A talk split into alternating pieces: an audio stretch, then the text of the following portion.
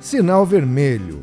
Desde novembro de 2021, quando terminaram os contratos de concessão das estradas paranaenses, que trafegar nas rodovias do Paraná é uma aventura incerta. Sem manutenção e sem conservação, as principais rotas para escoamento dos produtos do agronegócio encontram grandes dificuldades. Em menos de cinco meses, a BR-277, principal via de acesso até o porto de Paranaguá, ficou 27 dias completamente interditada. Em outros períodos, a interdição parcial torna as viagens mais demoradas e mais caras. Mesmo com o primeiro leilão de concessão das rodovias marcado para agosto desse ano, é certo que as melhorias não estarão prontas até o escoamento da próxima safra de verão. Mais uma tragédia anunciada que tem como protagonista a leniência dos governos estadual e federal. Para tratar desse tema, o podcast de hoje ouve dois dirigentes de federações que vêm acompanhando de perto essa situação e cobrando as autoridades para uma solução adequada: a Federação da Agricultura e a Federação dos Transportes. Eu sou André Amorim e o Boletim no Rádio começa agora. Bom, e para começar essa conversa, eu quero apresentar os convidados desse episódio, começando pelo Agde Meneghetti, que é presidente do sistema FAEP Senar Paraná. Bem-vindo, doutor Agde. É um prazer estar aqui novamente com você. E também temos hoje aqui o Coronel Sérgio Malucelli, que é presidente do sistema FETranspar. Seja muito bem-vindo, Coronel. Prazer estar aqui, conversar com o Agde sempre é um aprendizado. É verdade. Gente, a situação das estradas paranaenses logo após o fim do contrato de concessão com a iniciativa privada piorou bastante. Por que, que essa situação ainda não foi normalizada, na opinião de vocês? Bom, primeiro que as autoridades constituídas não tomaram as providências na hora certa. É, no governo passado, do Beto Richa, é, eu avisei o governador no mês de maio antes dele de, é, desincompatibilizar para ser candidato, que esse é um problema sério que a gente precisa trabalhar. E ele deu um sinal para a gente mexer dentro daquilo que é a, o poder de uma federação, a representação de classe pode fazer. Então nós fizemos um, um trabalho e, através da governadora é, Cida Borghetti, tivemos uma audiência com o ministro do transporte na época, com a bancada do Paraná, Zeca Dirceu, enfim, os deputados do Paraná, pedindo ao ministro que ele antecipasse o estudo. E esse documento que encaminhamos foi assinado por, pela FETranspar, pela FAEP, pela Associação Comercial do Paraná, a CP, FACIAP, e nós levamos os mãos e entregamos ao ministro. O ministro falou, ok. Então essa discussão foi caminhar, aí entrou a questão eleitoral, teve eleição, e quem foi eleito achou que isso é, poderia esperar. E esperar é o que nós estamos vendo hoje aí, porque as coisas públicas, a gente tem uma pequena experiência é, na minha vida, que um dos primeiros empregos da minha vida foi funcionário da Secretaria da Agricultura do Paraná, em 75, então a gente sabe que o poder público é complicado, tem um monte de amarras, um monte de coisa. E, infelizmente, é, o pessoal optou esperar vencer para depois ir pensar. Então ninguém se preocupou estrategicamente de, bom, se terminou aqui, qual é a alternativa que nós vamos fazer? Como que nós vamos fazer? E aí nós estamos vendo a situação crítica que as nossas rodovias estão fazendo, passando, o nosso, não vou dizer que 100% é esse caso, mas eu tenho certeza que isso ajustou, ajudou a, a derrubar o preço do produto no Paraná, porque Paranaguá é referência na Bolsa de Chicago com prêmio positivo. E hoje o prêmio, prêmio da Bolsa é, de Chicago Paranaguá é negativo. E aí, evidentemente, que também, como não foi coitado direito da ferrovia, você viu aí quantas horas, quantos dias ficamos parados sem trânsito nenhum, até agora estão fechando e abrindo. Quer dizer, nós então, o, o setor rural paranaense, que em dezembro vendia uma saca de soja a 200 reais a saca, hoje está vendendo a 120, 130. Ou seja, onera todo o setor produtivo. Todo o setor produtivo, e não é só o setor produtivo, toda a sociedade.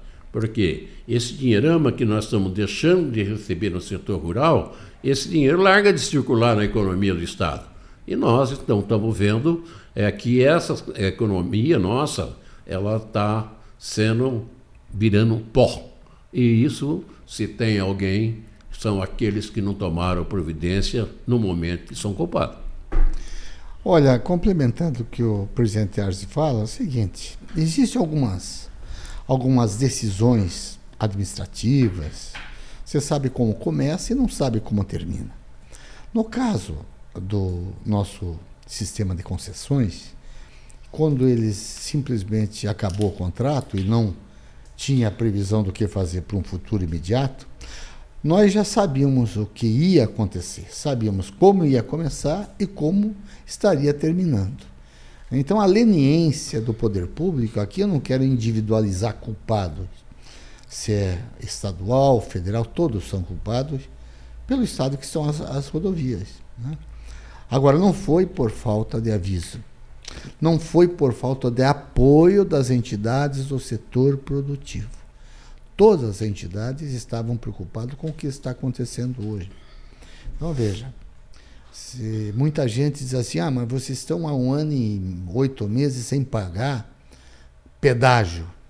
Vocês deixaram de pagar 3 bilhões e pouco. É uma conta mal feita por quem fala a esse respeito, porque ele não está computando horas de atraso, 23% a mais do, de acidentes com mortes. Olha. Isso não tem preço. Não, é, não vale 3, 4 bilhões de reais. Hoje, por exemplo, nesse momento, agora a, a, a 277 está interditada. Né? Hoje já tivemos interdição mais de quatro horas. É, são 3.100 caminhões que passam no pico da safra pela BR-277. Nós estamos citando um trecho. Que é um dos mais significativos, um dos mas é apenas Nós um, só né? temos este trecho para chegar ao Porto de Paranaguá. Então, a prioridade para nós, eu contesto até o novo lote aí. Graças a Deus que os novos lotes virão para leilão, uhum. mas por que o 1 um e não o 2? O, só para o nosso é. ouvinte entender, o, o lote 1 um é aquele que liga Guarapuava até Curitiba, né? O lote 2 é aquele que liga Curitiba ao litoral, que é esse é trecho é o, que está é problemático. É o prioritário. Eu acho que até isso fomos lenientes aí na. O poder público está sendo leniente em tratar assuntos de importância como são as nossas rodovias, né? em especial a que chega ao Porto de Paranaguá, que só tem, nós temos duas formas de chegar ao Porto de Paranaguá, ou chega pela 277 ou chega pelo trem. Né? Não tem a terceira. Uhum. Né? Sugeriu-se, imagine, naquele, na catástrofe das, dos deslizamentos, sugeriu-se até dar a volta.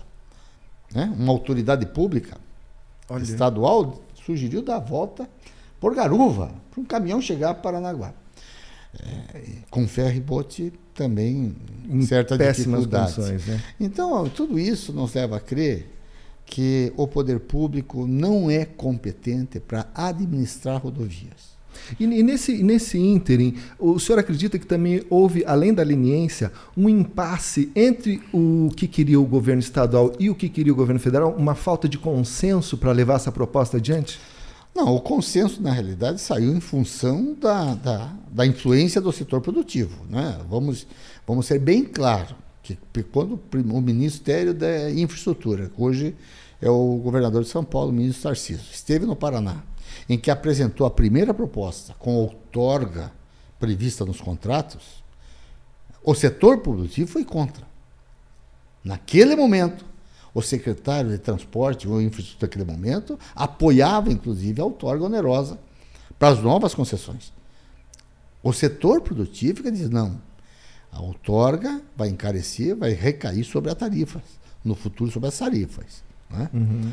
E o setor produtivo foi contra transporte, agricultura, enfim, todos foram contra em, achar uma outra alternativa. No momento, até citou-se calção, mas a calção, através da legislação, parece não ser viável e chegou-se ao, ao, aporte, né, em que você vai aportando a partir do momento que vai se, se reduzindo a tarifa. E outras considerações que foram feitas pelo setor produtivo, que foi apoiado daí pelo governo do estado e pela bancada, pela bancada paranaense em Brasília, é, que tomaram também peito em, em apoiar essa, essa nova visão sobre concessões, sobre um modelo de concessão. E sobre a modelagem, queria ouvir de vocês dois. Essa proposta que o Paraná vai entrar agora, dia 12 de maio, foi anunciado né, que vai ser feito o leilão do, do primeiro trecho. Essa modelagem, os senhores concordam com ela? Os senhores acham que. É, o, porque a gente ouve muita gente falar, por exemplo, um, um, convidado desse podcast foi o deputado estadual Arilson Chiorato, que era presidente da Frente Parlamentar do Pedágio, e ele falou recentemente na mídia que a modelagem escolhida aqui pelo Paraná vai acabar tendo uma tarifa maior, porque não vai gozar é, de algum benefício futuro lá do arcabouço fiscal. É, os senhores acreditam que essa modelagem escolhida foi a mais adequada? Foi a que foi possível? Se você não pode fazer o melhor, tem que fazer o que, foi, o que é possível. Naquele momento de discussão, em função do, da modelagem que estava sendo apresentada naquele momento, era, era o que for possível. Né? Nós estamos acreditando que essa modelagem vai nos reduzir. É, não vai reduzir o que, o que se espera, mas acredito que vai reduzir. Agora, é, precisamos também que nessas novas concessões veja a venha a modernidade, venha o free flow, é, como está na BR-101, como já tem no Chile. Enfim, você pagar por quilômetros que você roda. Você não vai pôr um, um, um poste de cobrança, uma fonte de cobrança a cada quilômetro, mas você vai pôr isso a cada 100, 80 a 100 quilômetros. Isso socializa o pagamento da tarifa. Uhum. Né? Quanto mais gente paga, mais se reduz. Quanto mais você usa, você tem direito à redução também. Né? Então, uhum. tudo isso está previsto, quem sabe, nessa nova modelagem. O que nós precisamos é que essa modelagem seja realmente acompanhada. Uhum. E não é acompanhada apenas pela gestora do processo, que é a NTT, mas também por um conselhos de usuários. Porque os que mais sofrem são aqueles que estão usando a rodovia, seja o carro comercial e seja, ou seja o carro não comercial. Uhum. Aqueles que também vão usam a rodovia para lazer, para passeio, também têm o direito de fazer a sua opinião. Mas quem mais sofre é o setor produtivo quem mais paga é o setor produtivo. É aquele que produz emprego, produz renda e gera todos os tributos que o Estado brasileiro recolhe. O, o senhor falou uma coisa interessante, Coronel. O setor produtivo é o mais penalizado, né? A gente vê nessa briga aí a Federação da Agricultura, a Federação dos Transportes é, atuando de forma bem intensiva, é, co contratando estudos, trazendo informação para esse debate. E o restante do setor produtivo, os outros setores estão participando dessa discussão? Bom, nós, desde o início dessa discussão, ainda no governo Alberto Richa, início do governo Cida Borghetti, é, quando ela assumiu o palácio, nós procuramos. E, infelizmente, quem entendeu que isso era prioridade, que precisasse antecipar para ter é, o segundo, como diz, a opção seguinte, quando encerrasse, foi FETRANSPAR, foi a FAEP, foi a FACIAP, foi a ACP e a Federação do Comércio. Outras entidades achou que poderia deixar vencer o contrato. Eu não sei qual é o motivo de cada instituição. Eu sei que nós, nós estávamos preocupados que a gente previa que isso ia acontecer. Por quê? Tudo que é público, a gente sabe a hora que começa, mas nunca sabe como termina. A gente sabe como uma coisa começa e o final, às vezes, sai uma coisa completamente diferente do que se pensava. Por exemplo, essa alternativa que foi agora acordada. Quem concedeu as rodovias estaduais para o governo federal foi o governo estadual e a Assembleia Legislativa, que aprova ali cedendo. Bom, então isso significa que o Estado não precisava ter dor de cabeça nenhuma, isso passa para o governo federal que vai resolver. A impressão que dá para mim, produtor rural, é isso. Só que hoje eu tenho convicção que o que vem vindo por aí e que vai ser aquilo que o próprio coronel falou, o possível não vai ser aquilo que poderia ser lá atrás. Hoje nós estamos vivendo um momento político, econômico diferente, um mundo conturbado, e a parte política nacional, nós estamos vendo aí as dificuldades que está tendo de se ajustar as coisas como caminhar. E isso, evidentemente, que não é o produtor rural só que vai pagar a conta. A sociedade do Paraná vai pagar a conta.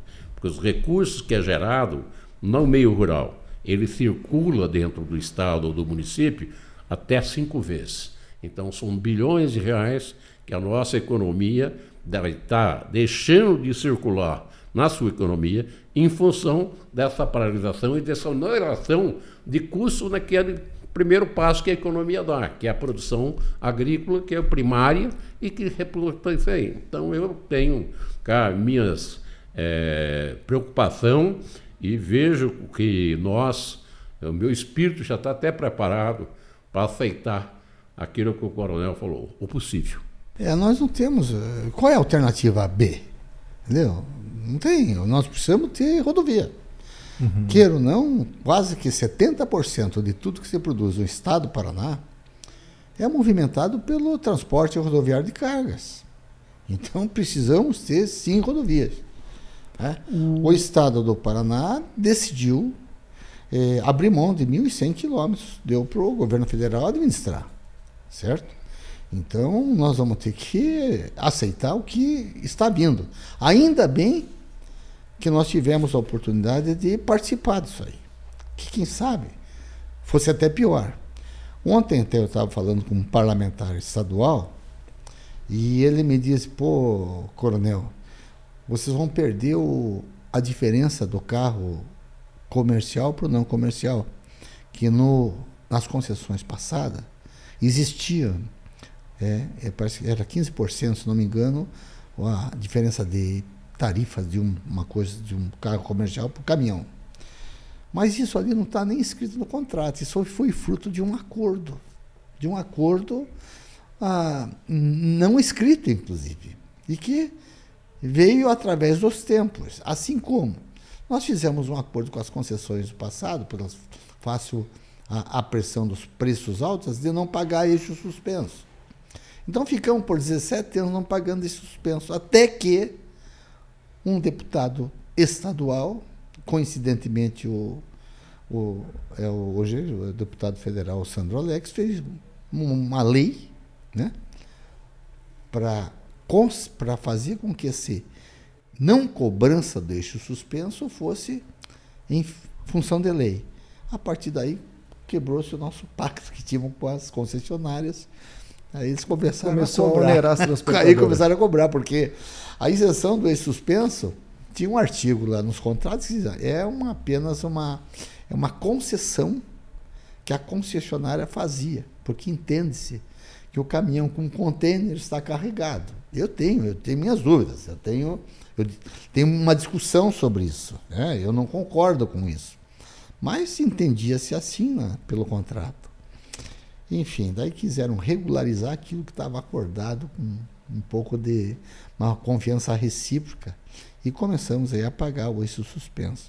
Okay. E agora, no futuro, é, vamos ver se a gente consegue, com alguns itens que não estão escritos né, no contrato, mas quem sabe, com o setor produtivo, conversando com as concessionárias, a gente conseguir algumas, não vantagem para as entidades, mas vantagem para aqueles que você o representa, por exemplo. Para os usuários. O transporte, é, é, o, o assíduo transporte de Curitiba para Paranaguá.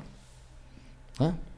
O, as, o setor que o, que o ASDE representa, o, o transportador que está tá transportando com assiduidade o ano inteiro, quem sabe tenha uma redução, é, é uma redução paulatina é, como está previsto em algumas praças de pedágio do Sudoeste, ou do Oeste do Paraná, lá entre Toledo e, e Toledo e Cascavel, que o cidadão que vai de uma cidade para outra de forma constante tem uma redução da tarifa depois de certo, certo montante que ele paga. Quem sabe a gente consiga, mas aí uma negociação direta. Direta com a do concessionária. setor produtivo com as concessionárias. E em relação às concessionárias, vocês têm alguma expectativa do leilão aí que está marcado para o dia 25 de agosto, que é desse primeiro lote? tem alguma expectativa em relação a se vai haver muitas empresas participantes, se o preço deve ficar nesses patamares? O setor tem alguma. Olha, eu vejo assim que não existe muita novidade, né? Se você andar pelo Brasil inteiro, as concessionárias que têm competência estão instaladas, né? E elas vão ter competência para que sejam transparentes essa disputa, que seja internacional, que venha gente de fora. Nós temos aqui espanhóis, em algumas regiões do Brasil tem portugueses também, tem italianos. O consórcio, quanto mais gente aparecer, e pessoal do, do internacional, até é excelente. É, mas são empresas, o que não pode é parecer franco atirador aí. Aventureiros. Um, aventureiro. Uma coisa é você fazer rodovia. Isso aprendi dentro da, da minha família, que também mexe com isso. Né? Uma coisa é você fazer rodovia. Né? Quem sabe, doutor de empresário, saiba, saiba até fazer uma rodovia, mas administrar a rodovia é um pouco diferente. Né? Veja o que está acontecendo com a 376, que é uma rodovia administrada, e com a 277, que hoje está sob administração pública. Uma nós tivemos quatro carros, um morro inteiro, que desceu com dois caminhões soterrados e três, quatro automóveis. Eles, em 12 dias, conseguiram liberar algumas pistas. Nós estamos, desde o dia 14 de outubro até a data de hoje, com a 277 com problemas. Então, é só, olha, eu não estou inventando, ninguém aqui está inventando a roda, isso é, isso é público, é notório. O, até uma informação aqui para o nosso ouvinte guardar, que entre o dia 15 de outubro do ano passado e 30 de abril desse ano, a 277, no trecho entre Curitiba e Paranaguá, ficou 27 dias completamente interditada. Ou seja, é, é, não passava, nem subia, nem descia nada. Agora você veja o custo de tudo isso da cadeia produtiva dos, do, da economia paranaense. Não estou falando apenas do agronegócio, que vem pelo transporte, mas todo aquele, o, carro, o representante comercial que tinha assuntos para fazer no litoral paranaense, o entregador de picolé, que tinha é, a sua atividade de entrar, entregar o picolé em Guaratuba, Patinhos. Enfim, todo mundo sofreu. 27 dias parado. E, o, e, às vezes talvez o nosso ouvinte não saiba que não é só a cobrança do pedágio, existe um, uma série de serviços de, vai de monitoramento geológico, a, a, manutenções, que às vezes o usuário nem percebe, mas que são feitos ali continuamente. E a ausência desses serviços deixa a via intransitável e sujeita a acidentes como esse da, da BR-277, com deslizamento, desmoronamento, ou seja, inclusive acidentes fatais, né, Coronel? Tivemos sim acidentes fatais ontem, ontem inclusive, um caminhão, né? Ficou 12 horas é, nos, na sexta, no sábado, de sexta para sábado, a estrada do Sete ficou 12 horas interditada face um acidente. Se ela tivesse concessionada, este prazo estava previsto em contrato para você resolver. É? Então, essas são as diferenças. E, lógico, o presidente falou, o setor público é mais burocratizado. Né? Você, para usar um guincho, você tem que fazer uma licitação, uhum. você tem... É mais complicado. Também tem as suas... Alguma, algumas coisas atenuam as atividades no setor público, mas você não pode ficar seis meses com uma estrada cheia de problemas. É verdade. O, e foram feitos estudos aqui pela FAEP, pela FETranspar, para tentar balizar um pouco o impacto dessa situação nas estradas. O que, que esses estudos estão mostrando, doutor? Não, estão mostrando claramente que a falta de ter cuidado com essa concessão, quer dizer, falta de manutenção, é na tua casa. Se você não faz a manutenção, pá, você sai na rodovia, tem um buraco, caso da minha esposa, pegou, pegou viajando, a estrada caiu no buraco, estourou o pneu. Quer dizer, no passado tinha o pronto-socorro, que lá atendia na hora, tá? Então hoje nós estamos no mundo dará. E o que mais me preocupa hoje também não é só a rodovia, é a questão portuária. Por quê? Se você não tem carga no porto, o que, que vai acontecer? Qual o navio que vai encostar lá? Hoje nós já estamos vendo exemplos de portos, tipo Itajaí, Navegante, que era o, toda a questão praticamente de contêineres era por lá. Hoje a gente já está vendo que lá o movimento caiu. Por quê? Porque o movimento foi para um porto maior. Hoje estão produzindo navio de 200, 250, 300, 350 mil toneladas.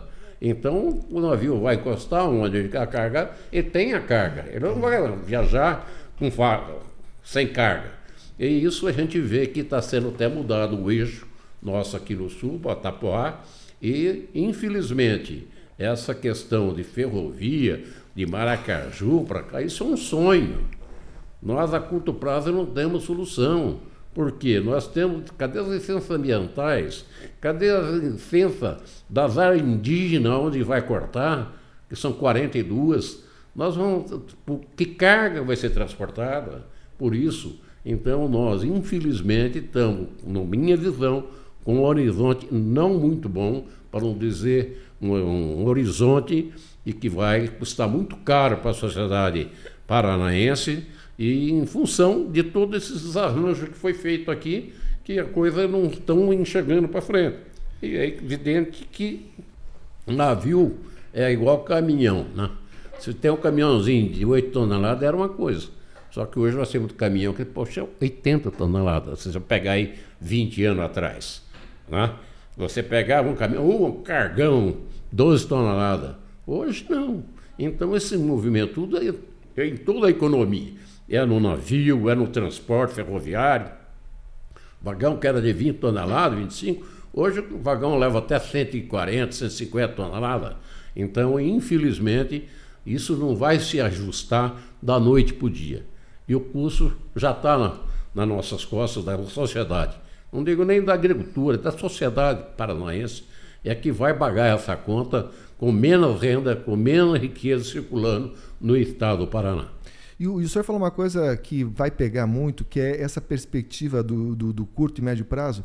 Ou seja, a gente está vendo aqui dia 27, aqui, dia 25 de agosto, aliás, vai ser a, o, o, leilão. Até esse processo ocorrer, até iniciarem as obras, até as obras serem concluídas. Ou seja, muito provavelmente, quando a gente estiver é, transportando a, a próxima safra de verão, não vai ter estrada ainda, né?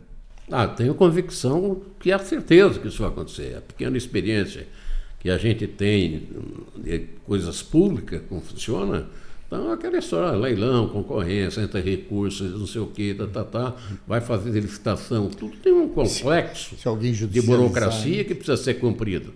E a safra, uhum. você tem hora para plantar e tem hora para colher. Então nós vemos o, uma coisa que nunca eu sonharia na minha vida de ver o Paraná sem ter locomoção para carregar os navios para exportar, nós vemos soja sendo, botando aqueles bolsões ah, nas propriedades rurais, armazém daqueles tipo é, barracões grandes, é, com ar tudo direitinho para secar, para não perder a safra, como nós temos no Paraná. Há uma estimativa, não é minha, mas dizem que tem mais de um bilhão de real de soja e milho esparramado nos terrenos do Paraná fora. Eu conheço uma cooperativa que alugou uma área de terra de 100 hectares para colocar soja. Olha, ou seja, a armazenagem é outro gargalo. Você saiu no Globo Rural esses dias trazendo a reportagem sobre o assunto. Então, além de tudo isso que nós estamos falando, o custo do produtor lá também vai crescer, porque o custo dele colocar ali, transportar, e não embarcar para o navio, aí vem, depois faz de novo, vai e vem, isso é manutenção, quem vai pagar a conta? É o produtor. Você pega, volta a insistir. Soja que em dezembro do ano passado estava a 200, a saca, 200 reais a saca, hoje está 120, 130. Então, a perspectiva da agricultura, a gente fica, eu particularmente estou muito preocupado, porque tudo se, a economia anda se tem renda.